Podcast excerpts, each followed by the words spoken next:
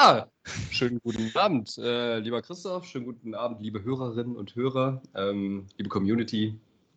Hallo Was Welt. Äh, kann man eigentlich den Menschen da draußen noch ein neues, äh, frohes neues Jahr wünschen oder ist das am 21. Januar schon ein Fauxpas wahrscheinlich? Habe ich tatsächlich auch drüber nachgedacht. Äh, keine Ahnung, ich, es gibt immer diese Leute, die noch so am 7., 8., 9. damit rumkommen, weil man sich noch nicht gesehen hat. Mir geht das persönlich total auf die Nerven.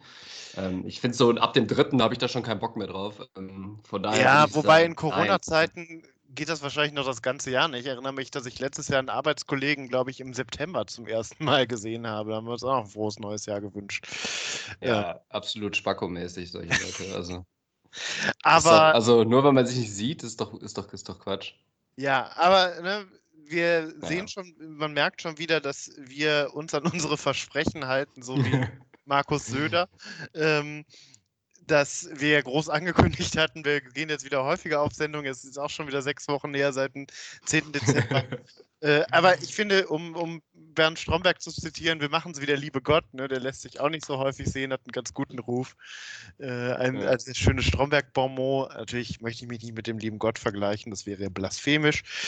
Aber ähm, wir machen es vielleicht so ein bisschen, jeder Island-Tourist kennt das ja, wir machen das so ein bisschen wie die Polarlichter. Da kann man auch 17 Nächte sich irgendwie draußen einen abfrieren bei minus 1000 Grad und die kommen nicht und am nächsten Tag sind sie auf einmal da, während man in der Kneipe sitzt. Und so sind wir auch. Ich finde, wir sind auch ähnlich anmutig und schön und mystisch wie Polarlichter. Und wir sehen auch auf Fotos besser aus als im Real Life. Nachdem sie von irgendwelchen Profis bearbeitet wurden. äh, ja, Erschreckend, ja. erschreckend passender Vergleich an der Stelle. Ähm, ja, ich bin aber, ich weiß nicht, wie es dir geht, ich bin trotzdem froh, dass jetzt diese ähm, ja, Weihnachtszeit, die, die doch sehr schön war, ähm, also stellenweise, äh, jetzt aber vorbei ist, auch diese ganzen äh, weiß ich nicht, diese ganzen Sachen, die dazugehören, ne? ob das irgendwelche WhatsApp-Nachrichten sind mit so einem gefälschten Corona-Test oder so, so Testen im Sinne von, hö, hö, wenn du keinen Bock auf die Familie hast, dann hier den, den zweiten Strich dazu malen und sowas. Ne? Also, dass, dass diese, ganze, diese ganzen WhatsApp-Rundnachrichten und so, dass das jetzt wieder ein Ende hat. Ähm, weiß ich nicht, ich weiß nicht, wie du es wahrnimmst, es ist deutlich ruhiger geworden. Ich höre auch von vielen Leuten jetzt nichts mehr. Es ist so ein bisschen Jetzt hat, äh, jetzt haben sich alle so ein bisschen eingeuselt irgendwie, hat man das Gefühl, so im, im Januar, man ist irgendwie viel drin und äh, irgendwie passiert nicht viel. Äh, letzte ja. Woche, ja die Stadt ist auch irgendwie wie ausgestorben. Ne? Also ich bin letztens irgendwie noch so um 18 Uhr durch die Innenstadt gelaufen und ich dachte, es ist irgendwie 2 Uhr nachts. Also weil es waren keine Menschen auf der Straße, nur so ein paar Leute, die noch so äh, im Wintermantel mit dem Regenschirm noch irgendwie in den Supermarkt ge gesprungen sind. ist irgendwie komisch. Vor allem, wenn man sich erinnert, im Dezember war ja dann auch hier, äh, wie in vielen Städten, auch Weihnachtsmarkt in der Innenstadt. Und da war ja immer irgendwie dann doch viel Trubel so gemessen an den letzten zwei Jahren. Und jetzt ist es irgendwie wie leer gefegt. Äh, gefegt. Ja, absolut. Und ich weiß nicht, ich habe äh, letzten Montag war, äh, habe ich gelesen, fand ich ganz interessant, ähm, Blue Monday. Und das ist, äh, was, hast du davon schon mal gehört? Nee, ist das, also, ist das der Cousin von Black Friday? So, so, sozusagen. Also jetzt am, äh, am 17. Anfang der Woche ähm, war anscheinend Blue Monday, es hat irgendein äh, britischer Wissenschaftler oder so, also in Anführungszeichen Wissenschaftler, hat den Tag so benannt, äh, das ist der, immer der dritte Montag des Jahres. Und er sagte, das ist so der, der trostloseste Tag des Jahres, weil äh, die, es ist immer noch Winter, ähm, die Tage sind immer noch verhältnismäßig kurz äh, der Weihnachtszauber äh, und auch so die Neujahrsvorsätze und dieser ganze Kram, der Elan, ähm, ist, ist auch wieder verflogen. Die meisten Vorsätze sind schon wieder gebrochen und äh, es ist noch weit genug weg, so quasi vom Frühjahr. Also einfach der trostloseste Tag. Ich weiß nicht, wie du ihn empfunden hast oder wie du ihn verbracht hast, den Blue Monday. Bei mir war er tatsächlich gar nicht so trostlos. Ähm, ich habe das aber auch erst nachmittags gelesen. Vielleicht, wenn man, wenn man in den Tag schon so reingeht, dann äh, ergibt sich das vielleicht als Self-Fulfilling Prophecy. Ähm, ja, ich glaube, ich, der war relativ normal bei mir, also relativ arbeitsintensiv. Aber ja. ich habe ihn jetzt nicht trostloser wahrgenommen als die anderen Tage, aber merk schon, ich bin heute auch guter Dinge. Das ist mein Neujahrsvorsatz. Ich sage hier nur noch äh, positive Dinge, nur noch schöne Dinge. ja, ist klar. ne? ähm, möchte auch nur noch schöne Teile, äh, schöne Dinge mit, den, mit dir und mit den HörerInnen da draußen teilen. Good Vibes only. Zum Beispiel. Äh, vorhin habe ich irgendwie, du kennst das ja auch, man äh, googelt so irgendwas und dann klickt man dreimal und ist dann auf irgendeiner Seite oder auf irgendeinem über YouTube und guckt sich ein Video an, wo man sich fragt, wie bin ich da jetzt drauf gekommen? Ganz gefährlich ist das immer diese, diese Startseiten, wo du dann ja irgendwelche Meldungen kriegst, in der, wo irgendein Algorithmus sich überlegt hat, das könnte dich interessieren. Das finde ich immer ein bisschen verstörend, ähm, woraus dann dieser Algorithmus besteht. Und ich bin heute irgendwie, das fand ich aber sehr schön und ich äh, überdenke seitdem alle meine Life-Choices, äh, bin ich auf ein Video von Otterfischern im Bangladesch gestoßen. Und ich glaube, das ist der geilste Job der Welt. Das ist äh, das Herzerwärmendste, was ich seit langem gesehen habe. Guckt, guckt dir das mal an, das ist so ein Clip von der BBC, dauert so drei Minuten. Ähm, da sind so ganz traditionell seit dem 6. Jahrhundert nach Christus übrigens nachgewiesen. Ähm, ne, da haben die so Ottern, die lassen die so los, die sind, sind an so äh, und die Ottern, die äh, schwimmen dann da in diesen Mangrovenwäldern, in den Flussläufen und äh, ähm, sorgen dann dafür, dass die Fische so alle in so eine Sackgasse schwimmen und in das Netz und diese Ottern, die quietschen so vergnügt und äh, kriegen dann alle einen leckeren Fisch danach. Also es, es sah total entspannt aus. Ähm, ich habe mehrere Nachfragen dazu. Erstens, was ist der korrekte Plural von Otter? Ein Otter, zwei Ottern? Ich bin nämlich darüber gestolpert. Otter, ich hätte jetzt Otter, auch zwei Otter. Otter gesagt, aber gut, ich bin. Äh, bin Habe hab ich gerade Ottern gesagt? Nee.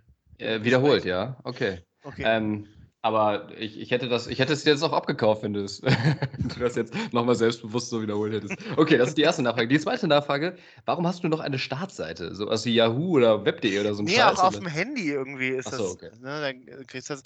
Aber tatsächlich auch, wenn du ähm, äh, bei Firefox ist das zum Beispiel auch. Oder bei, ah, ja, okay. Ich nutze einen, einen anderen Browser und ich habe äh, eine Suchmaschine eingestellt und zwar nicht die bekannte, sondern eine weniger bekannte, die äh, und zwar ist das Ecosia und die verspricht, dass du irgendwie bei jeder, jeder Suche pflanzen die irgendwie einen Baum oder so. Also wenn du da jetzt drauf gehst und irgendwas suchst, ähm, dann pflanzen die mal einen Baum. Das Tragische an der Geschichte ist, dass ich relativ oft dann einfach bei Ecosia den Namen einer anderen Suchmaschine eingebe, weil ähm, tatsächlich ich oft irgendwie Sachen brauche wie Telefonnummern oder Öffnungszeiten und die werden dir dann nie angezeigt. Ähm, oder auch zum Beispiel Aachen-Wetter, wenn du dir das anguckst, oder willst du durch, das, äh, willst du durch den Tag scrollen oder auch die Niederschlagsmenge sehen als Aachener, ne, als Ösche, ähm, ist das einfach was, was man jeden Tag braucht, so, weil man immer jeden Tag sich darauf einstellen muss, dass es regnet. Und auch das wird dir nicht angezeigt. Das heißt, diese, diese Sachen, dafür muss ich dann jedes Mal wieder meinen guten Vorsatz durchbrechen. Ähm, aber, ja. aber es ist eigentlich gut. Äh, ich habe das jetzt gerade nochmal nachgeguckt. Also das Säugetier, das ich meinte, ist der Otter, die Otter. Aber mhm man kann es natürlich verwechseln mit der gleichnamigen, mit der homonymen äh, Schlange. Und das ja. ist die Otter, die Ottern. Da bin ich gerade in der Eifer des Gefechts, weil ich nochmal diese, an ja. diese Cuteness Overload mit diesen ja. Fischefangenden Otter gedacht habe, ähm, ist mir das so ein bisschen durcheinander gerutscht. Dafür möchte ich mich natürlich aufrichtig entschuldigen. In aller Form. Das ist, das ist in Ordnung. Das äh, können wir so durchgehen lassen. Ich habe tatsächlich gerade auch so einen kurzen Moment, äh, eine Sekunde bevor wir irgendwie ähm, angefangen haben aufzunehmen, bin ich kurz bei Facebook rein. Da ist also mittlerweile ja echt tot, ne? Ich weiß auch nicht. Ähm, ja, gefühlt sind da nur noch so die Verwandten, so die Tante, die so Ü60 ist, ne? Also, ja, und, und ganz gut, um, um mal so rauszufinden, dass man irgendwie den Geburtstag von irgendjemandem, der einem nahesteht, vor fünf Tagen verpasst hat, wo man sich halt richtig scheiße fühlt und dann denkt so, okay, wie kriege ich das jetzt wieder rumgerissen? Äh, erste Meldung, die hier mir angezeigt wird und danach habe ich direkt wieder geschlossen. Äh, 27-Jährige geklagt, sie findet keinen Partner, weil alle Männer von ihrer Schönheit abgeschreckt werden. Ähm, Fühle ich absolut ähm, und äh, auf jeden Fall geil, dass es wieder solche Premium-Nachrichten, also so Dinge, die die Welt bewegen, bei Facebook zu lesen gibt. Was, was, ähm. hast du denn da abonniert, dass dir sowas angezeigt wird? Neon unnützes Wissen. Ah, und ich okay. frage mich, in welche, welcher Form das unter Wissen verbucht werden kann. Also das ist einfach, weiß ich nicht, bei Promiflash oder sowas, aber da bist du ja der Experte. Da, ähm, ja, ich bin aber auch so ein bisschen drüber über Promiflash, weil gefühlt bestehen alle Nachrichten nur noch über die Kinder von, von den Wollnies. Äh, die, jetzt habe ich gerade wirklich, du hast mich jetzt irgendwie verdorben. Ich habe jetzt gerade, als ich das gesagt habe, kurz überlegt, was der korrekte Plural von Wolny ist. Ähm, Muss man das nicht auch im, im, äh, im, Plural dann mit IE schreiben anstatt Y und so? Wahrscheinlich. Da gab es doch mal so eine grammatikalische Regel zu, oder? Also bei Promiflash sind nur noch alle ähm, alle Meldungen über die Kinder von den Wollnies, die irgendwie gerade Kinder kriegen oder abspecken oder sich verloben. Und ich denke mir, wen interessiert das bitte? Also mich nicht. Und das soll schon was heißen, weil dich interessiert eigentlich jeder Scheiß in dieser Richtung. ja, aber Wollnies ist mir, das ist also äh, früher habe ich das mal so ein bisschen verfolgt als Neusser, ne, Lokalkolorit, mhm. aber die sind ja jetzt auch nach Heinsberg gezogen oder nach Hückelhofen, wenn wir den Kreis Heinsberg. Also ja immer noch Städteregion Aachen, das kannst du immer noch unter Lokal. Ja, nee, Städteregion ist ja nicht mehr, aber noch äh, nicht so weit weg. Ne? Man, fährt, man fährt mit der Bahn mal durch. Aber ich habe das jetzt so das dumpfe Gefühl, wir verlabern uns jetzt, jetzt komplett. Wir verlabern uns sehr hart, aber vielleicht können wir jetzt den, den Übergang ganz gut machen von Trash-Nachrichten äh, zu Trash-TV, weil es stehen uns glorreiche Zeiten an. Also es ist quasi der, der Green Friday sozusagen heute, weil ähm, uns eine sensationelle Zeit, sensationelle Wochen bevorstehen. Heute, 21.01. Full Disclosure, wir haben ungefähr 18 Uhr. Ähm, 18.06 Uhr. Start ins Wochenende. Heute steht äh, der Startschuss an fürs Dschungelcamp, fürs diesjährige. Und genau. nächste Woche Mittwoch, für mich persönlich das größere Highlight, ähm, Start der neuen Staffel Der Bachelor. Ja, also man fragt sich schon wieder, wie soll man das alles schaffen und unterkriegen? Ne? Also so sehr ich auch immer darauf äh, hinfiebere, ich bin ein Star, holt mich heraus, um einmal beim richtigen Namen genannt zu haben.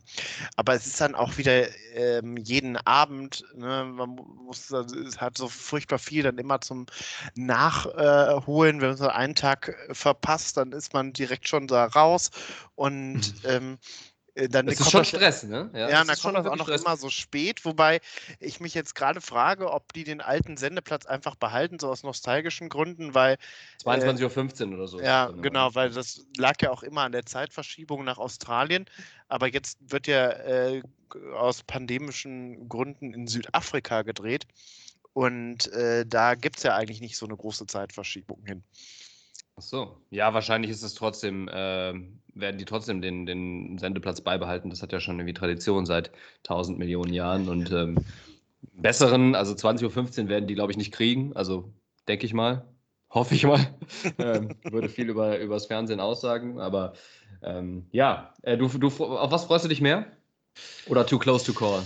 Uh, too close to call, würde CNN sagen, glaube ich. Ähm, ja, es ist so ein bisschen, Dschungelcamp ist natürlich immer so das Hoch, die Hochmesse des Trash, aber es holt mich nicht so ganz ab. Ich habe jetzt gerade auch mal versucht zu reflektieren, woran das liegt, ob das jetzt daran an der Pause, ähm, in der Pause begründet ist. letztes Jahr gab es das ja nicht, dann gab es ja dieses, diese Dschungelshow, wo entschieden wurde, mhm. wer, äh, wer sich als Kandidat qualifiziert, quasi das äh, EM-Qualifikationsturnier.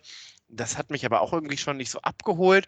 Und vielleicht werde ich auch einfach zu alt für den Trash, weil ich kenne, glaube ich, noch fünf Leute von denen, die da mitmachen. Und fünf von zwölf ist für mich schon eine sehr magere Quote. Ähm, also zu alt für den Trash, das ist, glaube ich, nicht tatsächlich. Das ist ja auch eine alarmierende äh, Botschaft, dann müsste ich schon irgendwie äh, zwei Freunde suchen und eine, eine, Intervention planen für dich. Weil das, äh, da würde ich mir dann ernsthaft, äh, also ist ja auch das Fundament unserer Freundschaft und unserer Arbeitsbeziehung auch. Ähm, das, das kann ich so nicht stehen lassen oder das hoffe ich nicht, dass es, oder ich hoffe, dass du jetzt einfach äh, dann wieder mitgerissen wirst ähm, im Strudel. Aber ja, ähm, ich ich, und außerdem setze ich eigentlich immer auf dich, weil wenn irgendjemand diese randomen Persönlichkeiten noch kennt, die dann da irgendwo mitmachen, dann bist du das eigentlich, weil du halt, wie gesagt, äh, Promi-Flash eigentlich als Startseite hast und äh, tagtäglich durchspielst. Ähm, wir, ja, wir können ja mal, ähm, ich weiß nicht, bist du drin? Hast du mitbekommen, wer da so mitmacht? Wir können ja mal äh, sammeln. Ähm, äh, zwei, drei habe ich auf dem Schirm, aber ähm, wie gesagt, normalerweise melde ich mich dann ja immer rechtzeitig bei dir. Wir, wir können das ja jetzt hier direkt zusammen verwursten. Ich glaube, die Leute interessiert das brennend auch. Ähm. es gibt ja äh, große, äh, also ein paar große Namen. Es gab aber auch ein paar Veränderungen. Äh, Lukas Cordalis fällt aus, weil er Corona hat. Mhm. Und äh, es ist jetzt auch unklar, ob er noch nachrückt, nachrückt oder nicht. Ähm, es gab wohl einen Ersatzkandidaten, nämlich Cosimo, den Checker vom Neckar, ah, ja. ähm, der oh, aber auch gut Potenzial hat. tatsächlich. Der hat, Potenzial, hat auch Corona. Darum wird jetzt erstmal der Einzug mit elf Leuten gemacht und eine weitere Kandidatin, Christine Okpara, äh, Name, den ich vorher noch nie gehört habe. Ich habe mir dann sagen lassen, bekannt von Are You the One? Ja, die kenne ich tatsächlich. Ähm, hätte auch Potenzial gehabt, äh, richtige Schreckschraube. Hat sich interessant asozial äh, präsentiert, was ironisch ist, weil sie Sozialarbeiterin ist. Ähm, aber anderes Thema. ja, die war wahrscheinlich auf diese ähm, Assi-Stressrolle äh, abonniert. Mhm. Äh, wird jetzt Auch so eine ersetzt, Rolle, die ich mir zuschreiben würde, wenn ich da mitmachen würde. wird ersetzt durch äh, Jasmin Herren, ähm, die Witwe von Willi Herren. Also eins zu eins, ja?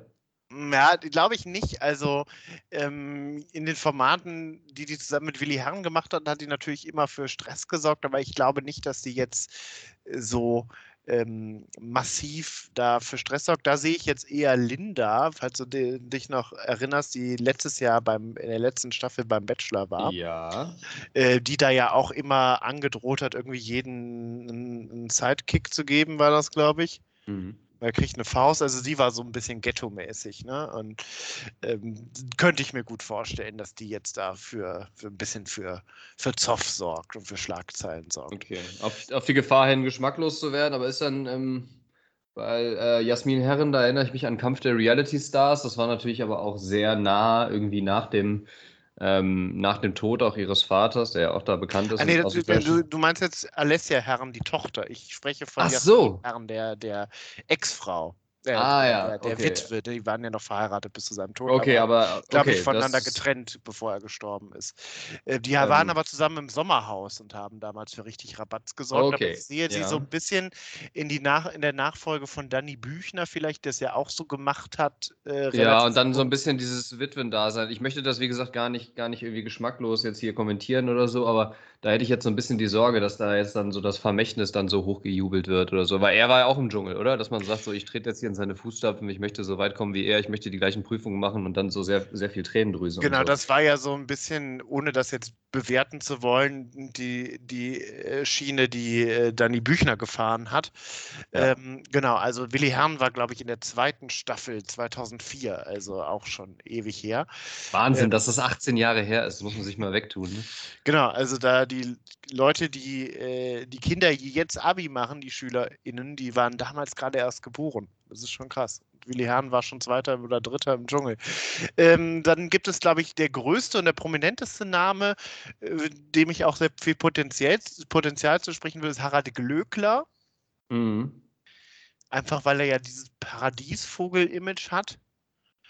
Und sonst ist die Zusammensetzung ja immer relativ ähnlich, ne? Weil es gibt immer ähm, jemanden, der früher bei GZSZ dabei war, das ist, das ist Erik Stehfest. Ähm, Haben die da nicht mal irgendwann den kompletten Cast durch? Ja, ich glaube, dafür gibt es da so viel, so viel äh, Veränderungen immer.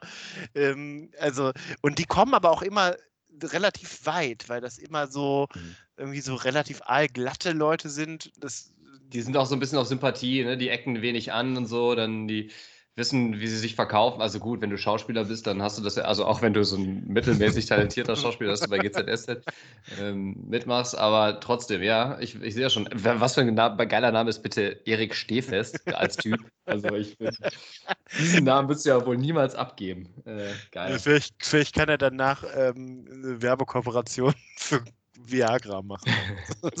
Oder in die Pornoindustrie einsteigen. Ja. Geil, echt. Äh, ähm, genau, also dann gibt es, es gibt, glaube ich, dieses Mal keinen Sportler, sonst gibt es auch immer einen Sportler dabei, aber auch meistens aus so einer möglichst nischigen Sportart, weil sie so Eiskunst laufen oder diese Bob-Olympiasiegerin war, glaube ich, beim letzten Mal dabei. Ähm, oder ein Fußballer, gibt es ja auch schon mal, Thorsten Legert, Ansgar Brinkmann oder so. Ja, absolute Nische auch in Deutschland. ja, also, ne, aber. Ja. ja, sagen wir es so, die, die Art von Sportler, die halt irgendwie entweder aus einem Sport kommt, wo man nicht genug Kohle verdient und dann mit 50 dann pleite ist, oder halt nicht so hoch gespielt hat wie im Fußball oder halt irgendwie äh, nicht mit Geld umgehen kann. Ne? Also Stichwort die genannten gerade, die Fußballer, die das wahrscheinlich dann alles verjubelt haben und dann die Kohle wieder brauchen. Ne? Das ist ja schon die, die Motivation bei den meisten Teilnehmern. Genau, dann immer jemand aus dem Bachelor-Kosmos, ähm, Linda gerade schon angesprochen, die dann auch die, die, die sich äh, dieses Mal für den Playboy ausgezogen hat. Das muss ja auch immer eine der Kandidatinnen machen. Das ist ja, glaube ich, auch seit Staffel 1 so ähm, die eiserne Regel. Und ähm, dann so eher abgehalfterte Leute, die so ihre Karriere hinter sich haben. Mhm. Da sind ein paar Schauspielerinnen dabei. Tina Ruland, bekannt aus Manta Manta. Ähm, und Anushka Renzi, die mir aber beide jetzt auch nicht so viel sagen oder mir jetzt nicht so viel Emotionen auslösen. Okay. Ähm, und dann äh, wieder so äh, der Beweis dafür, dass man alles dann irgendwie so fürs Dschungelcamp verwerten kann, ein Promi-Bodyguard. Ich, Peter Althof heißt der Mann, glaube ich. Äh, Promi-Bodyguard und ähm, ja, das ist seine Berufsbeschreibung. Ganz interessanter Job, glaube ich tatsächlich, aber ja, ähm, irgendwie ja kein bekannter Mensch. Ne? Ähm, also er war wohl, hat wohl auch mal mit äh, René Weller in dem Film Macho Man gespielt in den 80ern, habe ich dann erfahren, aber mir war das jetzt auch kein Begriff. Und das Und, soll schon was heißen, weil eigentlich ist das immer ein ganz guter Gradmesser. Also du kennst normalerweise schon immer alle von diesen Leuten und dann äh, ziehst du mal so 70 Prozent ab, dann kenne ich ihn noch und dann so normale Menschen kennen einfach fast niemanden.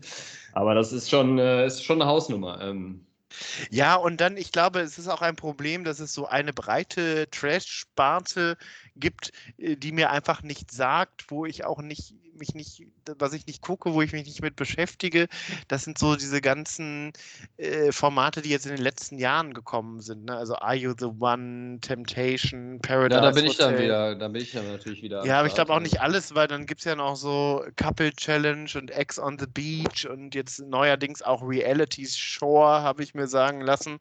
Also äh, ja das verfolge ich einfach nicht, aber gefühlt sind das auch, glaube ich, immer nur die gleichen fünf Leute, die da in unterschiedlicher Konstellation. das ist richtig. Du bist ja, ja sehr konservativ, was den Trash angeht. Du feierst ja äh, hauptsächlich die Hits. Ich bin da ja schon etwas sehr äh, progressiv und fortschrittlich unterwegs. Ich gebe ja den meisten äh, schwachsinnigen Formaten, ob es jetzt Temptation VIP, Temptation Island on the Beach, Paradise, äh, immer noch eine Chance. Aber ja, auch meine Zeit ist natürlich limitiert. Ähm, selbst als Lehrer. Ähm, ja, ich, ich, ich äh, sehe auch das logistische Problem so ein bisschen wie bei dir, wie wir das jetzt die nächsten äh, Tage und Wochen dann wieder ähm, gehandelt kriegen. Aber äh, es wird auch wieder gehen. Genau, um jetzt noch kurz hier, weil wir haben ja auch einen Bildungsauftrag, noch die Kandidatenliste zu vervollständigen. Manuel Flickinger, Kandidat bei Prince Charming Staffel 1. Mhm. Ähm, Filip Pavlovic natürlich, der letztes Jahr die Dschungelshow gewonnen hat, der aber auch schon so in jedem mhm. Format war, also eigentlich auch aus dem Bachelor-Kosmos kommt, Bachelorette Staffel 5, glaube ich, und Bachelor in Paradise. Tara Tabita, Reality-TV-Kandidatin bei Ex on the Beach und eine Sendung, die wir uns, glaube ich, mal angucken müssen, die Potenzial verspricht, Saturday Night Fever, so feiert Österreichs Jugend. Und okay. äh, Janina Josefian ähm, kennt man vor allem in der Boulevardpresse als das Teppichluder, weil sie vor 20 Jahren mal eine Affäre mit Dieter Bohlen hatte. Okay, das äh, ist natürlich eine vielversprechende Kombination. Äh, Frage, wenn du jetzt in, in den Dschungel einziehen würdest, was, was wäre deine Rolle? Interessiert mich jetzt. Du sagst ja, es ist ja immer so einer vertreten aus ne, verschiedenen Bereichen. Ich, ich bin natürlich ganz klar der frühere Sportler. Ähm, ähm, ja, also ich glaube, ich wäre. Ich würde versuchen, das möglichst unauffällig zu machen. Es gibt ja auch immer diese Leute, die eigentlich den ganzen Tag dann nur auf der Hängematte chillen und dann aber trotzdem immer so Vierter werden. Man fragt sich, wer ist das eigentlich? Ne? Ich glaube, diese hm. äh, Bob-Olympiasiegerin Sanja Kiriasis ist letztes Mal Vierte geworden, weiß kein Mensch mehr. Oder Tanja Schumann, die kommen dann relativ weit. Ähm, und ansonsten relativ langweilig sein, glaube ich, damit man dann auch ähm, nicht so ins, man muss nicht in die Prüfungen Mhm. Ähm, mal so ein bisschen sich mit allen gut verstehen. Ich glaube, das wäre ganz gut. Und du würdest eher da Zunder machen, oder? ich, ähm, bevor, ich das, bevor ich das beantworte, würde ich, äh, würd ich erstmal noch dein, deine Rolle so ein bisschen aus. Äh, ich habe da, denke da jetzt gerade natürlich auch das erste Mal drüber nach. Ähm, ich habe gerade so ein bisschen überlegt, also ich glaube schon, dass du auch also dich mit allen ganz gut verstehen würdest und dass du auch so ein bisschen versuchst, abends bei diesen Lagerfeuergesprächen die alle so ein bisschen zu manipulieren, weil du halt clever genug dafür bist und dich da auch relativ weit sneaken. Und ich glaube tatsächlich auch, dass du es versuchen würdest, unauffällig genug zu sein, dass du nicht in eine Prüfung reinkommst. Aber ich glaube, und das ist der Knackpunkt, da könnte das ganze Experiment für dich scheitern. Wenn du einmal in eine Prüfung rein müsstest, dann würdest du dich da so wehleidig anstellen, dass die Leute dich einfach ab diesem Tag nie wieder rauslassen würden. So ein bisschen dieser Danny Büchner-Effekt. Weil ich glaube, dass du dich so geil köstlich darüber aufregen könntest. Ich kenne das ja. Also wir kennen, im, im, Podcast reißt du dich ja zusammen, aber im privaten Bereich, das können wir ja ganz offen sagen, äh, kannst du dich ja schon einfach auch über Nichtigkeiten so geil aufregen und so theatralisch. Ähm, und das hätte so viel Potenzial, dass der Sender und alle Zuschauer das nie wieder gehen lassen würden. Das heißt, ich glaube, wenn du einmal drin wärst und irgendwas machen müsstest, was so aus der Komfortzone raus ist, und das könnte ich mir vorstellen, dass das einige von den Sachen sind, dann würdest du danach nicht mehr rausgewählt worden. Die Leute hätten Diebe Spaß daran, dir beim Leiden zuzusehen. Ja, aber ich, ich bin ja auch jemand, ähm, na, ich, ich, kann, ich, ich kann ja durchaus mit den Erwartungen spielen. Und ich würde, glaube ich, dann versuchen, das mir nicht anmerken zu lassen, sondern das einfach möglichst humorlos zu machen und da so meinen, meinen Stiefel durchzuziehen. Ja, ja, weil du die Mechanismen kennst und weil du weißt, wie es läuft, wenn du das nicht machst. Aber ob das dann, das wäre dann wirklich der Knackpunkt, ob du das dann, ob dir das gelingt. Ähm, ja, es käme, glaube ich, auf die Prüfung an. Also, ähm, ich hätte nicht so das Problem mit den Essensprüfungen, weil äh, wir waren schon häufiger zusammen im Urlaub wir sind, glaube ich, dafür bekannt, dass wir auch alles immer erstmal probieren. Ja, ich hätte trotzdem äh, fürs Protokoll, ich hätte trotzdem Probleme mit den Essensprüfungen. Also ich glaube, da würde ich, ich würde überall reinbeißen wahrscheinlich, aber ich würde, ich glaube, ich könnte das nicht. Tatsächlich. Ja, also es gibt natürlich Sachen, die müssen nicht sein. So lebende Tiere, ähm, Genitalien von Tieren. Das ist natürlich auch einfach nur, um ekelhaft zu sein. Aber äh, weiß ich nicht. Äh, ich, ich glaube, das, das würde mich nicht so stark herausfordern. Ähm, und diese, diese anderen Prüfungen, wo man irgendwas Sportives machen muss, das würde ich versuchen. Ich würde kläglich scheitern halt dabei. Ne?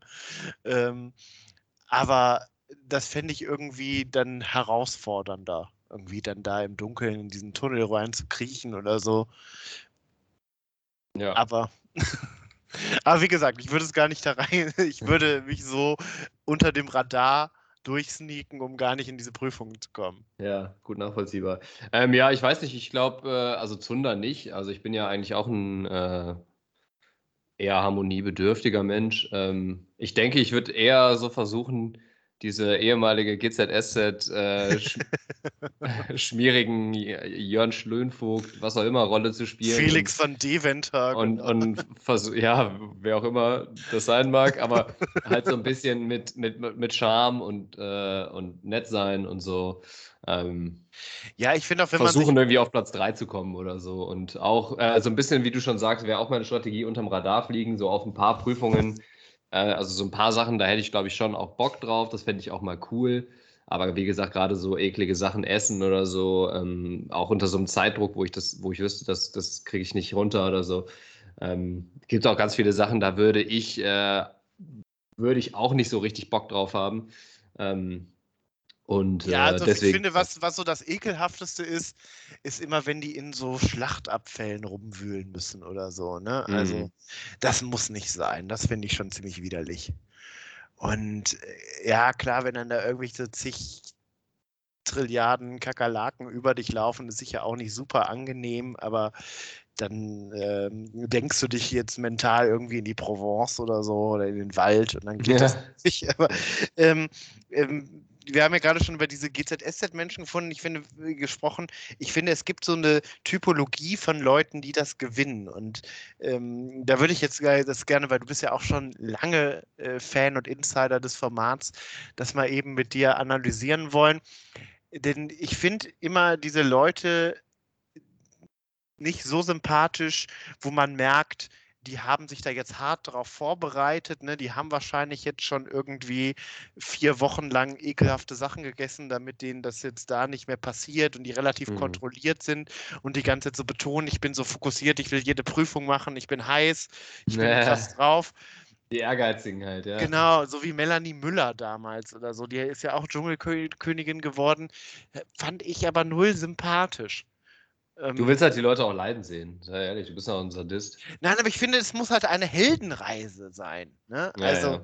Ja. Ähm, und es gibt natürlich auch die Leute, die äh, auch so ein bisschen drüber sind, aber noch ganz sympathisch, so ein bisschen der, so der Underdog, so wie Menderes damals, ne? die einfach dann die Sympathien haben. Oder ähm, äh, Joey Heindl, die so ein bisschen treu doof sind, oder Prince Ja, das Charming, ist aber auch wieder äh, so, dass. Prince der, Damien, äh, Prince Charming, habe ich schon gesagt, ja. unsere, ja, auch mit.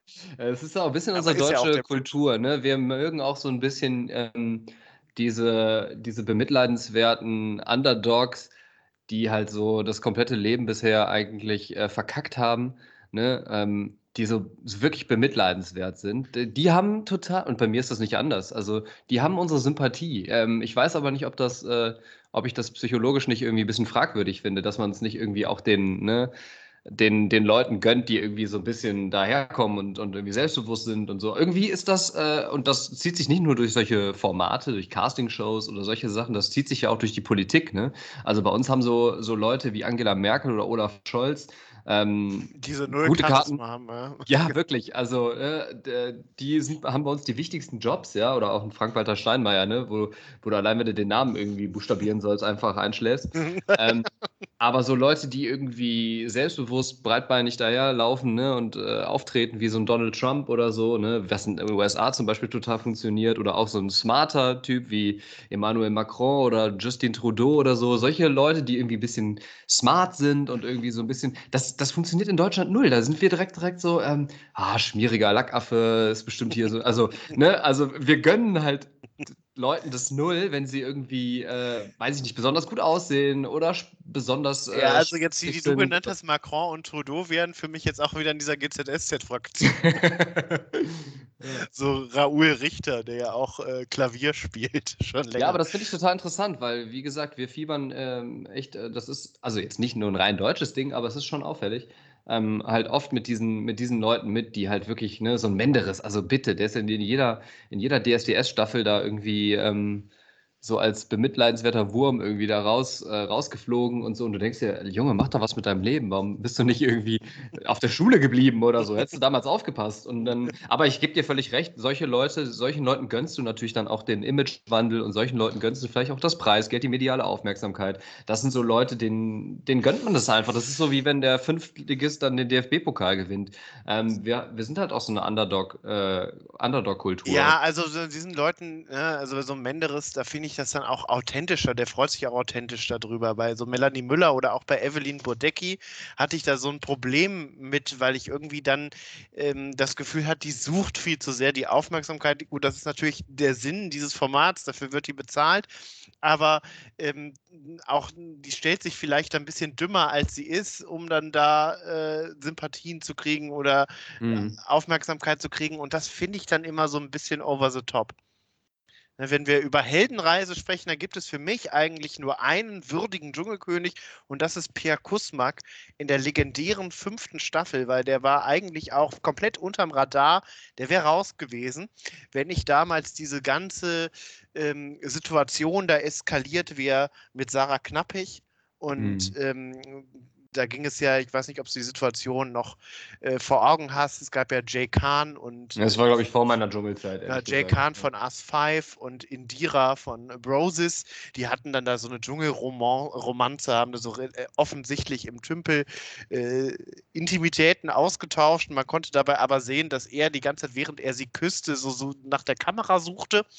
Und dann hat Sarah knappig offengelegt, dass er sie vorher besucht hat bei ihr zu Hause und ihr vorgeschlagen hat, ob die nicht so eine Romanze stagen für Aufmerksamkeit und ähm, Klickzahlen und wurde dann von allen anderen abgekanzelt. Es gab dann dieses legendäre ähm, den legendären Kniefall von Mathieu Carrière, wie er sagte, Sarah, bitte, bitte geh und du bist gefährlich. Sehr, sehr gefährlich. Äh, der großen äh, Sätze des Dschungels. Und mhm. alle haben sich, da konnte man wirklich sehen, wie so eine Gruppendynamik auch entsteht. Ne? Weil alle Mobbing, haben sich ja. auf sie eingeschossen, genau, mhm. ähm, sie fertig gemacht mit übelsten Mitteln. Und Per Kusmak war der Einzige, der sich gesagt hat, nee, ich stelle mich auf keine Seite, ich höre mir das an und wenn sie doch recht hat und das klingt glaubhaft. Und der ist dann auch so in diese, in diese Außenseiterrolle. Uh, Langweiler. Genau, und obwohl der vorher so eine Bromance mit äh, Mathieu Carrière hatte, die dann von einem auf den anderen Tag beendet war. Und da das, das hat ihm einfach so ein moralisches, authentisches Standing gegeben, dass er dann ähm, der äh, haushoch diese Staffel gewonnen hat. Und das ist für mich eine Heldenreise. Es ist natürlich nicht schön, was da passiert ist, und es war auch phasenweise wirklich nicht schön anzuschauen, aber man äh, hat dann doch jemanden, mit dem man irgendwie mitfiebern kann, den man sympathisch findet. Ja, kann ich gut nachvollziehen. Ähm, ja, Kusmak auch ein interessanter Typ, der hat ja dann auch noch eine, ähm, eine Reise hinter sich, hat dann irgendwie bei Adam sucht Eva mitgemacht. Ich da weiß gar nicht, ob Frau das die kennengelernt, genau. Promi-Version war oder ob das eine normale Version war. Ich glaube, die erste Promi-Staffel, ja. Hat er seine, ja. seine Frau kennengelernt, Janni Höhnscheid, hat mit ihr mittlerweile drei Kinder. Ja, Wahnsinn, ne? dass sowas funktioniert, dass man sich ja. da irgendwie nackt bei so einer RTL-Produktion kennenlernt und dann eine Familie gründet, glücklich miteinander ist und drei Kinder hat. Also against all odds wirklich. Wo ähm, die Liebe hinfällt. Ja. ja, und das ist ja, also keine Ahnung, das ist, sie ist ja auch irgendwie ehemalige Surferin oder so, die waren irgendwie ja beide eigentlich, äh, wo man sich fragt, was, was genau ist euer Problem, dass ihr bei diesem Format mitmacht. ähm, ja. ja, aber interessant, irgendwie. Ähm, Leute, die irgendwie dieses Trash-Format mit Würde überlebt haben und, und irgendwie nicht, nicht dadurch, weiß ich nicht, jetzt irgendeinen Stempel haben oder so. Ne? Das ist wahrscheinlich einfach eine ganz normale bürgerliche, mehr oder weniger bürgerliche Familie. Also Genau, also Per Gusmark gewinnt dann natürlich auch noch moralisch, weil er dann in diesem unsäglichen Markus Land-Sendung von Katrin Sass so angegangen äh, wurde. Du erinnerst dich, mhm. äh, Schauspielerin bekannt aus Goodbye Lenin, die ihn da so äh, quasi angefahren hat, ungebremst von Markus Lanz. Das wäre jetzt der Untergang des Abendlands und der Fernsehunterhaltung, mhm. weil er im Dschungelcamp war. Und äh, das hat ihn äh, für mich nochmal deutlich sympathischer gemacht, weil er das auch so, äh, wie Katrin äh, Sass sagen würde, mit erhobenen Hauptes ähm, von, äh, also da überstanden hat. Und äh, vielleicht noch ein letzter Punkt. Ähm, wer bei mir auch immer gewinnt, sind diese, sind diese klassischen Antagonisten, also diese etwas älteren, wüteriche, die, da denke ich zum Beispiel an Walter Freiwald, der ja leider auch schon mittlerweile verstorben ist, und an äh, Winfried Glatzeder, diese cholerischen Rentner. Die In dieser Rolle dachte ich eigentlich, sehe ich dich ein bisschen, aber ja. ich wollte es nicht sagen. Ich dachte, du sagst es vielleicht selber, aber. Ja, gib mir nochmal 60 Jahre. Aber, ja, gut, dann wäre ich 92, dann ist vielleicht auch ein bisschen zu alt für den Dschungel, aber. Ähm, ja, aber. aber die haben ja dann trotzdem noch irgendwie, sind, sind ja da noch äh, halbwegs sympathisch rausgekommen. Also auch legendäre Staffel Winfried Glatzeder als Larissa Marold äh, diesen Krokodilfuß, den sie da irgendwie kochen sollen, anfasst und das dann so an seinem Hemd abreibt und er so komplett eskaliert. Das ist auch eine der großartigsten Szenen der Dschungelgeschichte. Ähm, ja, ich sehe schon, dass mit, mit, so ein gutes Gedächtnis haben ist echt Fluch und Segen an solchen Momenten. Ich bin ja froh, dass das dann für mich auch immer nach so einer Staffel dann auch wieder gelöscht ist, dass ich mein Gehirn nicht damit belaste mit diesen ganzen Geschichten die du, und Bildern, die du dann noch im Kopf hast. Aber gut. Ähm, ja, den Dschungel haben wir jetzt, glaube ich, ganz gut durchgeritten. Ne? Also, äh, ich bin ja. gespannt, was passiert dieses Jahr. Ähm, heute Abend geht es also los. Einschaltempfehlung für alle, die ja, nichts also Besseres zu tun haben an einem Freitagabend. Also Sonja Zietlow ist dabei, Daniel Hartwig ist dabei, äh, Dr. Bob ist extra aus Australien eingeflogen worden. Ähm, also ja. es ist einiges äh, aufgefahren worden von RTL, um das so äh, normal und äh, authentisch wie möglich zu bescheiden. Ich bin gespannt und ich denke, wir werden uns hier auch nochmal in sechs Wochen darüber unterhalten. Ähm, so werden wir es machen, ja. Ja, ich äh, möchte dich mit in eine mit auf eine Reise nehmen und alle HörerInnen da draußen natürlich auch. ähm, die Vorweihnachtszeit ist natürlich auch immer so die Zeit des Geschichtenerzählens. Und da passt es, dass ich eine äh, Sendung wiederentdeckt habe, die mir wirklich als schon früher sehr viel gegeben hat, sehr viele glückliche Stunden. Äh, X-Factor. Und äh, das Unfassbare. Genau, im Original äh, Beyond Belief. Ähm, und ich habe gemerkt, dass das tatsächlich so eine Generationenfrage ist. Wenn man mit jüngeren äh, Leuten darüber spricht, dann äh, meinen die, man meint die Castingshow äh, Show X Factor. Und äh, das läuft ja noch immer, ich glaube auch nur noch in Deutschland hat das noch immer so einen sehr ähm, sehr hohen Stellenwert, wird noch immer rauf und runter wiederholt. Zwar morgens bei RTL, ja, absolut, genau, ja. morgens bei RTL 2, sonntags morgens, glaube ich. Und ähm, ich weiß, dass ich das auch so in meiner Jugend dann viel so geguckt habe, wenn man so samstags mal länger unterwegs war und dann ein bisschen noch gerädert so am Sonntagmorgen auf der Couch und dann kann man sich da ja so schön von berieseln lassen. Ähm, und es sind ja keine, äh, keine Machwerke, sage ich mal, der großen Schauspielkunst. Ähm, wo das angegliedert ist, weil ich fand diese Stimmung, die da einfach so erzeugt wird, ne? Jonathan Frakes, der dann da in diesem halbdunklen Raum zwischen irgendwelchen weirden Artefakten steht, irgendwelchen Mumiensarkophagen oder so und immer doch eine, eine optische Täuschung präsentiert, diese schlechte Synchronisation. Ähm, das macht in, das ergibt im Zusammenspiel einfach sehr, sehr viel Sinn. Ich weiß nicht, ob du auch so eine ähnlich emotionale Beziehung dazu hast. Ewig nicht geguckt, aber wenn ich daran zurückdenke, äh, habe ich da nur positive Gefühle äh, für übrig. Fand ich auch immer total geil und hatte ich auch, ähm, ich musste vor einigen Jahren mal herzlich lachen, als ich unter irgendeinem Facebook-Post damals noch äh, sehr aktuell ähm, gelesen habe, dass da irgendwie war irgendwie eine Schlagzeile oder sowas, irgendwas, was so ein bisschen sensationsreißerisch mäßig war und dann äh, nur jemand drunter, Sie glauben, diese Geschichte ist frei erfunden? Da muss ich Sie leider enttäuschen. Etwas Ähnliches ereignete sich in den 70er Jahren äh, an der Ostküste der Vereinigten Staaten oder sowas. Und da musste ich einfach herzlich lachen, weil das war ja immer so der, der Running Gag, ne? dass der dass er immer in dieser, äh, am Ende dann ja diese, diese Stories irgendwie die Auflösung aufdeckt. macht. Genau. Und das ist immer irgendwie ein Pärchen an der Ost- oder Westküste, immer in den 70ern oder 80ern. Ja, der, ich habe auch mal USA. versucht, jetzt nochmal so ein paar Stories habe ich auch wiedererkannt. So diese, kennst du sicher auch zum Beispiel diese Geschichte mit diesem, mit diesem magischen Auto, was so erscheint und dem Typen so verkauft werden soll für ein paar Dollar, die Impossible Car Dream. Und ich habe so ein paar Sachen auch mal versucht nachzugoogeln jetzt, als ich es geguckt habe. Und selbst wenn die äh, ja wahr sein sollen, dann findet man da einfach nichts drüber, weil die ah, Information. Aber Christoph, das ist doch so, wie wenn du bei einer Zaubershow dann nachher dann äh, zum, zum Zauberer gehst und das alles nochmal nachprüfen willst. Das macht ja, man auch nicht. Don't peek behind the curtain. Ja, aber weil die Stories ja immer so äh, ja, weil die Aufdeckung auch so vage ist, dass es immer ist, ne, einer Frau im mittleren Westen in der, in der ersten Hälfte des vergangenen Jahrhunderts. Und das kann ja alles sein. Halt. Die nehmen das noch ernst mit dem Datenschutz. Ja. Und äh, Jonathan Frakes Fun Fact ist gar nicht der originale Moderator, er ist natürlich der bekanntere, aber in der ersten Staffel wurde das von James Brolin äh, moderiert, dem Vater von Josh Brolin, dem Schauspieler. Nie gehört. Äh, weil ich habe da letztens auch eine Folge gesehen. Ich glaube, gesehen diese Geschichte dann, ist frei erfunden. und dann war ähm, James Brolin da und ich dachte, wer ist dieser Typ? Was hast du mit Jonathan Frakes gemacht?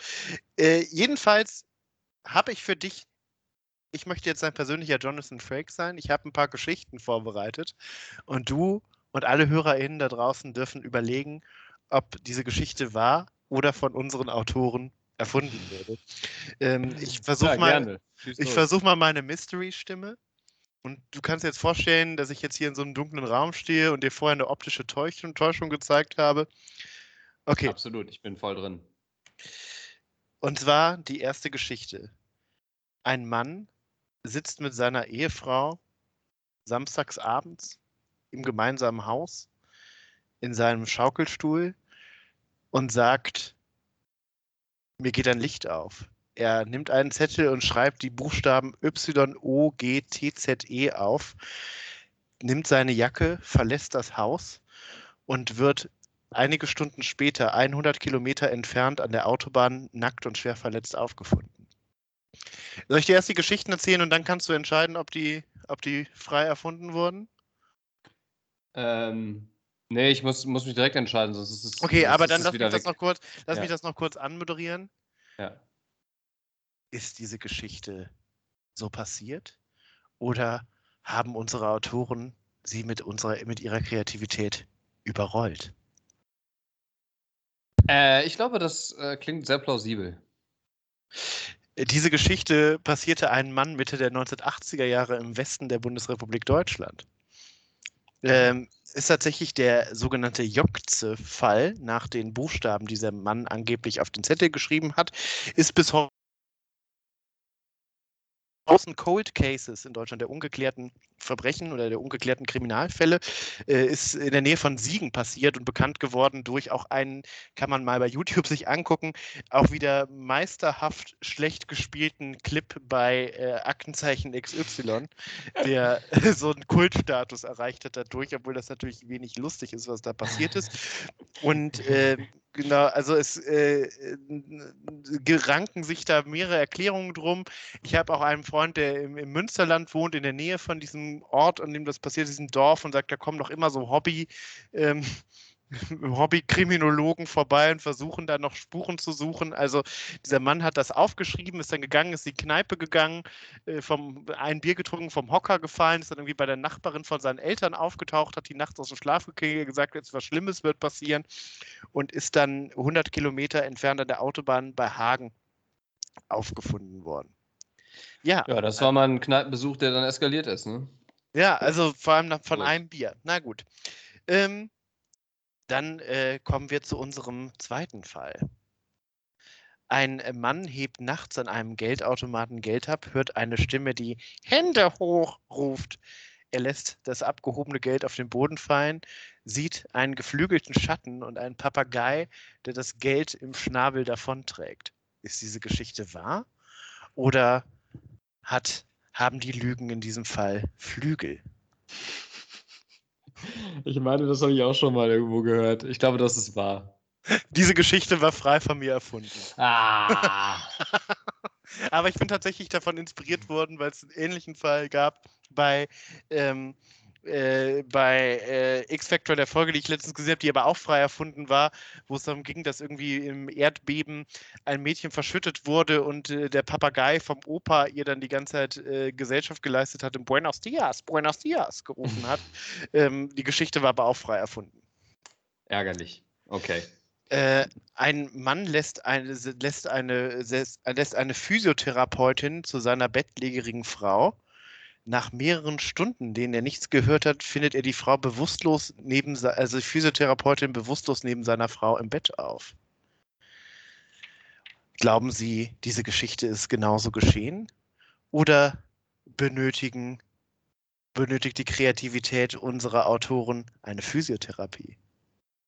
Hm. Sehr wenig Informationen, ne? Ich sag trotzdem, dass es wahr ist. Das ist richtig. Äh, Das ist äh, äh, 2020, äh, 2021 im Westen der Bundesrepublik Deutschland geschehen. Ja? Ähm, und zwar war die Physiotherapeutin sehr stark alkoholisiert und ist neben der alten Dame im Bett eingeschlafen. Wow, wow, so richtig Mystery-mäßig. Ich hatte jetzt mit einer irgendeiner spektakulären äh, Erklärung äh, gerechnet, mit der du jetzt äh, aufwartest und nicht mit so einer mit sowas Profanem. Aber okay. Ja, also Ist halt das nicht machen immer- die ja halt auch nicht immer, anders. äh, Ne? Also glorious. ähm, ja, also ich, äh, ist in, in Saarland passiert und die Frau war so stark alkoholisiert, dass die Beamten ähm, sie auch nicht mehr wecken konnten und, nach, und äh, dass die Beamten noch nicht mal einen Alkoholtest durchführen konnten und hat dann die Frau, die Physiotherapeutin zusammen mit ihrem Hund nach Hause gefahren. Okay, einen letzten habe ich noch. Okay. Ein Student ist am Klausurtermin krank, erhält trotzdem eine Note und löst einen großen Skandal damit aus.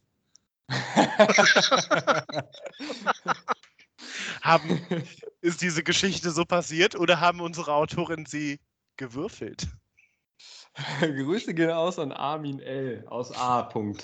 äh, diese Geschichte ist, äh, hat sich 2019 im Westen der Bundesrepublik Deutschland ereignet.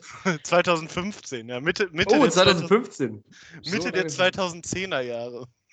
Interessant, sehr geil. Ähm, Sehr, sehr schönes Spiel, hat mir sehr viel Spaß bereitet und hoffentlich auch den Hörerinnen und Hörern. Äh, ich muss tatsächlich aber ein bisschen auf die, auf die Uhr gucken hier, auf die Uhr drücken. Wir haben, äh, ich bin verabredet in 18 Minuten und muss noch unter die Dusche hüpfen. Das heißt, wir müssen ein bisschen Gas Oha, geben. Ja, wir müssen Gas geben.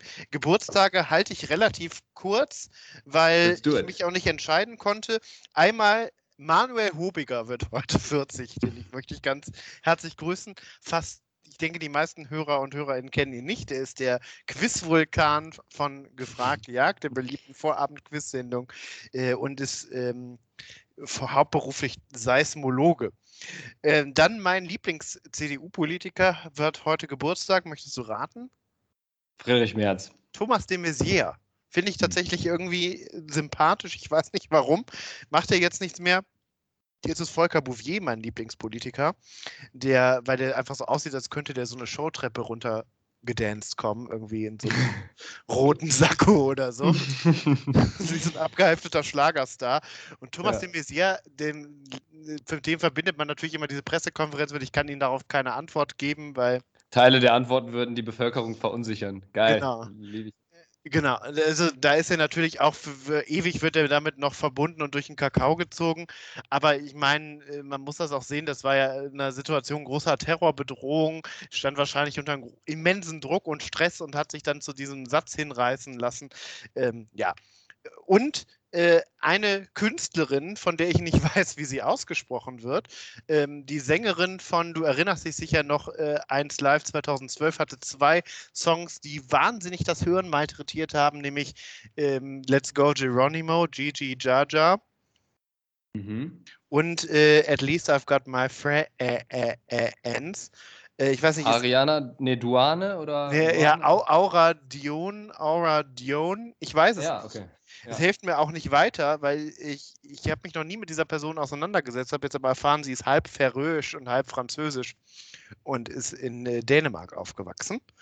Ähm, ist für mich auf jeden Fall, glaube ich, beide Songs in der Top 5 der nervigsten 1 Live-Songs aller Zeiten. Ich fand Gigi, Ja, Ja, Jojo, Let's Go Geronimo eigentlich ganz geil. Ich glaube, das mache ich mir gleich nochmal an zum Duschen. danke, für die, danke für den Input. Ja, für, äh, ja, also bei mir spielt das so in einer Liga mit äh, Heathens von 21 Pilots. Oh, nee, das geht wirklich Und hier ähm, habe ich letztens auch nochmal zufällig gehört, habe mich direkt wieder aufgeregt. Äh, Herz über Kopf von Joris, weil mich das jedes Mal so aufregt, dass er früher auf früher reimt. Ne? Du trägst die Haare noch wie früher du tanzt genau wie früher. Finde ich, macht man nicht. Und damit, und damit sind wir schon. Künstler, ganz ehrlich, ja. Und, und damit sind wir schon ähm, bei Wörtern und Unwörtern. Du legst vor, glaube ich, dieses Mal, oder? Ja, kann ich gerne machen. Ähm, mein äh, Wort ist wieder mal eine Redewendung, ähm, die ich noch nie hinterfragt habe und immer komisch fand. Bin Weihnachten drauf gestoßen, weil man, äh, du kennst das ja auch, egal, ich glaube, man kann äh, in den Weihnachtstagen zu jeder Uhrzeit den Fernseher einschalten. Es läuft immer irgendein Teil von Police Academy und immer ein Teil von Kevin allein zu Hause. Und in der Fernsehzeitung ähm, stand, äh, wurde das betitelt als, das steht ja dann immer, was für ein Genre der Film ist und das als drei Käse hoch Komödie. Und ich fand drei Käse hoch so ein geiles Wort, dass ich mal drüber nachgedacht habe, wo kommt das eigentlich her? Und zwar umgangssprachlich kaum drei Käse hoch sein ähm, Erklärung ist, gibt zwei Erklärungen. Einmal, die Höhe aufgestapelter Käseleibe ist eine bereits im 18. Jahrhundert nachweisbare scherzhafte Messangabe für kleine Kinder. Sie wird meist gebraucht, wenn ein kleines Kind sich als gerne groß aufspielt, also so wie ich mir dich jetzt als Kind vorstelle. Ähm, und nach einer, nach einer anderen Deutung kommt die Redensart aus dem französischen Caisse für Kiste, das ungefähr Käs oder Käs ausgesprochen wird und dann zu Käse eingedeutscht wurde. Auch ganz geil, ja. Das so erste ist halt sehr naheliegend. Das hätte man sich jetzt also auch so vorgestellt, ne? mit diesen Käseleiben, die aufeinander gestapelt werden. Genau, und ähm. drei Käse wäre dann ein wäre dann im Französischen drei Kisten hoch gemeint. Aber kann man sich auch gut vorstellen, ne? dass da irgendwie ja. ein Kind ist, das so ein bisschen vorlaut ist und dann da neben so drei Käsen, alternativ drei Kisten mhm. steht.